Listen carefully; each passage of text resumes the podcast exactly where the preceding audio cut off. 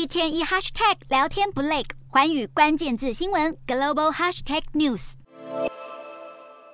在美国最新的通膨报告出炉前，投资人保持乐观情绪，因为通膨减缓可能为联准会提供更多空间来收回激进升息政策。美股在十一号尾盘走升，其中纳指上涨超过百分之一点七，连续第四个交易日收红，创下从去年九月中以来最长的连红数字。美股四大指数全面收涨，道琼指数上涨两百六十八点九一点，收三万三千九百七十三点零一点；纳斯达克劲扬一百八十九点零四点，收一万零九百三十一点六七点；标普五百扬升五十点三六点，收三。三千九百六十九点六一点，非半指数上扬三十四点零八点，收两千七百五十五点三六点。欧洲股市方面，投资人不只对美国即将公布的通膨数据倍感期望，中国的重新开放也振奋了市场情绪。欧洲三大股市也全面收涨，英国股市上扬三十点四九点，收七千七百二十四点九八点；德国股市上涨一百七十三点三一点，收一万四千九百四十七点九一点；法国股市上扬五十五点零五点，收六千九百二十四点一九点。以上就是今天的欧美股动态。